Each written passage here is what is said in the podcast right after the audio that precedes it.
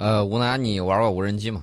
我或者看别人玩过我看过，但我自己上手我还真玩不了。啊，我们看这个无人机啊，嗯从小到大里头说，小的啊，像大疆系列的啊，嗯然后呢，你拿出来，然后它有两个雪橇型的这个腿儿，嗯然后呢，你遥控它起飞。我玩过。纸飞机，也算个无人机。那么还有哪些呢？再大一点的单兵使用的啊啊，手抛的，拿着手一扔，然后呢，它就这个起飞了。嗯这种手抛式的我们也见过啊，各种各样的这种视频呐、或者这个图片我们都见过啊，无论是中外的都有。那么还有哪些呢？还有再大一点的，它是这个卡车拉着的。卡车拉着的时候呢，就是怎么样去飞呢？它有一个导轨，然后呢，这个后面有的带助力，有的情况是直接一弹射，然后呢，它就起起飞了。那么还有再大个儿的，它就像飞机一样自主的这种进行起降了，这种个儿比较大的。你见过见过自己蹦起来然后飞起来了吗？跟鸟儿一样的那种，嗯，见过没有？没有。我也是第一回见。嗯啊、我这两天看就是在网上在那儿瞎看，看来看去 看到了一个南非有一家初创公司，他搞了这个无人机起飞方式跟其他都不一样，然后他这个整个你就感觉，哎呦，这无人机长腿儿了呀！嗯它确确实实这个像是一个腿儿，像什么腿儿呢？呃，他给这个无人机起名字叫麻雀，它那个腿儿其实不像麻雀的腿儿，像什么腿儿呢？像那个蚂蚱那个腿儿。嗯它利用那个蚂蚱腿儿的那个啊、仿照那个设计，呃，进行这个无人机起呃起腾空之前的那个啊状态。啊，这个无人机还是很有意思的。无人机有两米长，啊然后它用了这个蚂蚱腿儿，能够让它一下子蹦到两米高的这个空中，所以呢，它可以在任何地方从静止位置起飞，嗯啊，蹭一下蹦起来，然后哎呀，这个前面一开就走垂，直起降。呃，也不算垂直起降，反正它是能蹦起来。嗯这个颠覆性的设计就是给固定翼无人机装腿儿，用翅膀弹射。啊，用翅膀实现有效飞行，用腿儿来实现起降。呃，这个麻雀呢，它主要是做货运无人机的，嗯货运无人机啊，主要采用的是吹气机翼技术，把飞机的引擎呢安装在机翼的上部。那么这架价值三万英镑的无人机巡航速度大概是每小时一百二十公里，飞行距离呢可以达一百公里啊。我估计送货应该是没有问题嗯啊，搞这个无人机送货。但是这个腿儿确确实实让人觉得挺有意思。以后你想啊，如果是这个战斗机都能跟鸟儿一样这个随时起降，那场地可是要的越来越小了。嗯啊，挺好玩的一个东西。我们接着给大家聊啊，这个换一个话题，我们聊什么呢？聊这个睡眠。嗯昨天晚上我没有睡好，呃，为什么？呃，因为昨天下午那会儿我睡多了，所以说嗯晚上一直睡不着。这个必须要把这个睡眠调整过来。对，很多人工作天天熬夜啊，这个想着周末把觉补回来，能补吗？有有些人是这样想的。啊，那美国有一项最新的研究发现，周末补觉很难弥补平时熬夜带来的健康问题，甚至可能比持续睡眠不足危害更大。不要熬夜。这有点可怕了啊！对就是每天我们睡得少，想着周末多睡一会儿，结果这危害还更大。昨天我看了有一个消息啊，嗯这个消息是在微博上的啊，可以给大家说一下，就是熬夜玩手机，嗯熬夜玩手机造成了什么？造成了这个心脏不适，然后造成了这个很年轻的一个生命就没有了。嗯呃，这个是很可怕的。这个美国科罗拉多大学博尔德分校的研究人员呢，在美国当代生物学杂志上发表论文介绍，说他们征召了三十六名十八岁到三十九岁的健康志愿者，把这些人分成三组，嗯第一组连续九晚，保证九小时充足睡眠；第二组连续九晚，每晚睡五个小时；嗯。第三组前五天每晚睡五个小时，中间两天不限时睡眠，最后两天恢复到每晚五个小时。那么结果显示，嗯。你不光这个，不光说你睡不好，嗯，还出现了什么样的情况呢？什么？吃的多，体重增加。啊？对，因为作息一旦紊乱了，这个人体内分泌失调，那你饮食结构肯定就出问题。熬夜的时候，你要弥补这个能量，所以说它夜间进食就增多，而且体重在增加。哦胰岛素的敏感性降低，啊，这个补觉组在不限时睡眠的两天中，相关指标稍有改善，如夜间进食减少了，但一旦恢复睡眠不足的这个作息方式，这些改善会立即消失。嗯那么研究还发现呢，最终补觉组的某些健康检测结果甚至比连续熬夜更差。呃，比如说连续熬夜组的这个胰岛素敏感性平均降低了百分之十三，补觉组的胰岛素敏感性降低了百分之九到百分之二十七不等。其中这个肌肉和肝脏的胰岛素敏感性比两其他两组更低。呃，嗯研究表明啊，进食时间以及生物钟的来回改变可能对身体更为不利。工作日熬夜、周末补觉这种常见行为，并不是一种有效的健康策略。呃，这个周末补觉或许对这个偶尔熬夜的人会有好处，但是这个还有待于进一步的研究。但目前已知的是什么呢？有规律的作息非常重要，人们嗯还是尽量尽可能每天睡足七个小时，七个小时啊，一定要睡足。七个小时，对其实七个小时已经很少了。我觉得每个人至少睡到八到九个小时，呃啊有点 有点奢侈也。不能睡太多啊！啊为何睡眠如此重要？为什么人类要浪费三分之一的生命去睡觉呢？嗯呃，而且我们会发现，动物界啊，这个自然界有些动物宁可冒着来自捕食者的威胁，也要睡个好觉嗯啊。动物，以色列有一项新的研究发现，这是因为动物需要在睡眠的时候完成神经元 DNA 的修复，就是脱氧核糖核酸的修复。嗯呃，尽管科学家呢早已经发现睡眠对所有进化出神经系统的动物都至关重要，包括这个苍蝇、蠕虫、水母等无脊椎动物，但各种具体原因一直是未解之谜。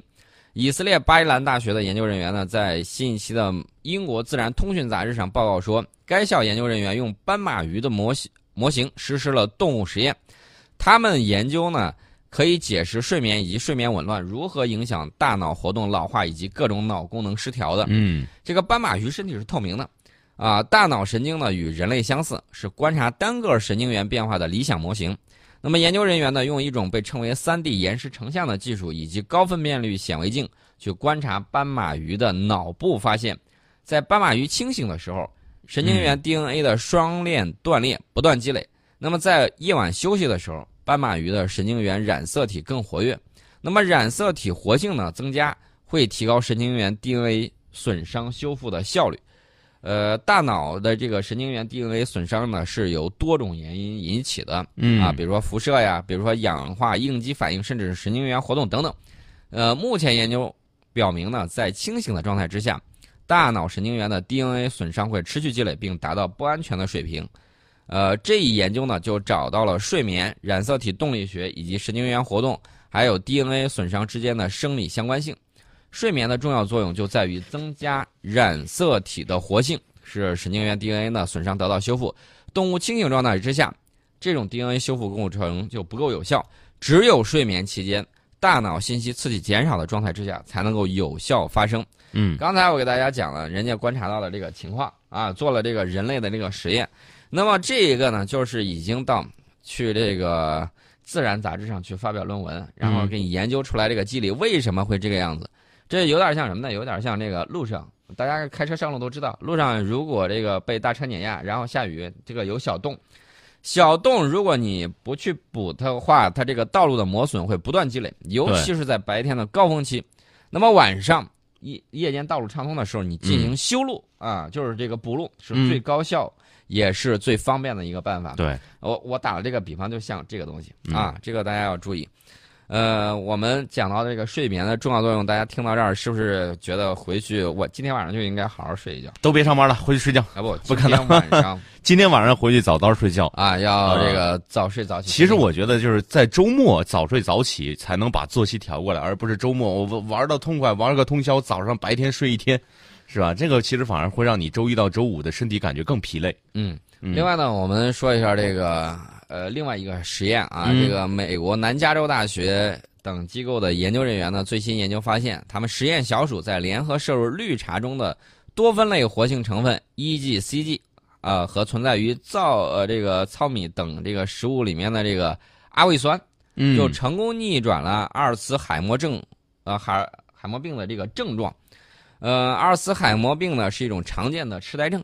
那么研究人员表示呢，许多小鼠实验的新发现未必适用于人体。尽管如此呢，这一发现表明，某些现有的植物补充剂或者改变饮食结构有助于预防嗯阿尔茨海默病啊，这是有助于预防的。他们的这个实验呢，是拿这个小鼠把三十二只啊患有这个阿尔茨海默病的这个实验鼠分成了四组，每组再分别混入相同数量的这个健康小鼠做对比。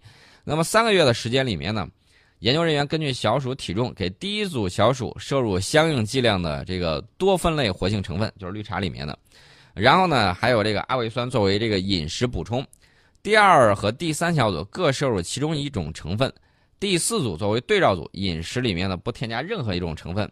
那么实验前后，这个研究人员对小鼠进行了一系列神经心理学的测试，发现就是绿茶中的这个多酚类活性成分以及阿魏酸的这个组合疗法，使阿尔茨海默病小鼠改善了空间感和记忆力，在测试中呢表现与健康小鼠相当啊。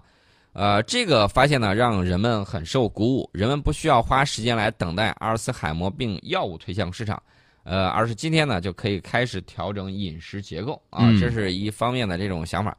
呃，因为这个阿尔茨海默病一大成因就是贝塔，呃，贝塔淀粉样蛋白呢在脑中集聚成形成斑块，导致脑细胞死亡。目前还没有有效的疗法。那么这个多酚类活性成分以及阿魏酸可以阻止。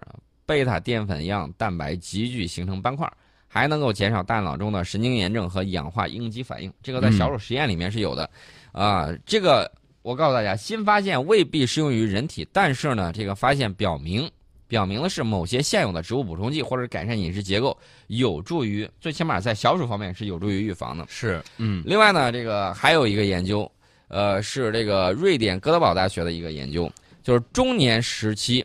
积极进行体力和脑力活动，嗯，有助降低这个罹患老年痴呆症的这个风险。体力和脑力活动啊，对这个，但是很少有人能够有这个时间，就是都都去进行锻炼，对吧？因为这个哥德堡大学研究人员啊，他是进行了长达四十四年的这种跟踪调查，嗯，四十四年啊，对八百八百名瑞典女性进行了这种，这些女性刚参加研究的时候，平均年龄是四十七岁。